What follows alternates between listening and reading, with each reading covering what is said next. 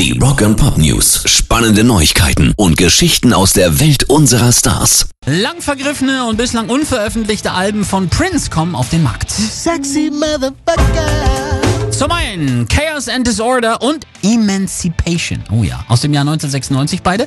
Außerdem erscheint The Versace Experience erstmals auf CD. Das Album kam ursprünglich als limitierte und nur zu Promotion-Zwecken hergestellte Kassette mit bisher unveröffentlichtem Material, die an Besucher der Versace Laufstegshow während der Pariser Fashion Week im Juli 1995 verteilt worden war. Eine krasse Geschichte.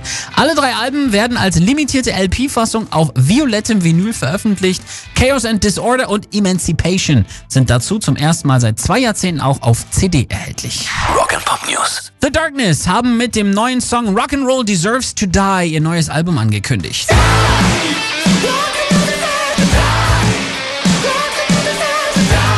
Wobei sie dem Rock'n'Roll am Anfang mit dem Song erstmal abgeschworen zu haben scheinen. Los geht's nämlich mit akustischem Softrock, Mandolinen und Querflöten. Rock and roll, your time has finally come. Now I'm afraid you must die. Das neue Album heißt Easter is Cancelled und soll ihr erstes Konzeptalbum und zugleich ihr letztes konventionelles Album werden, wobei man sich nie sicher sein kann bei den Jungs, wie ernst die das so meinen. Da ist jede Menge Ironie mit drin. Easter is Cancelled kommt am 4. Oktober raus. Pairs Rock and Pop News.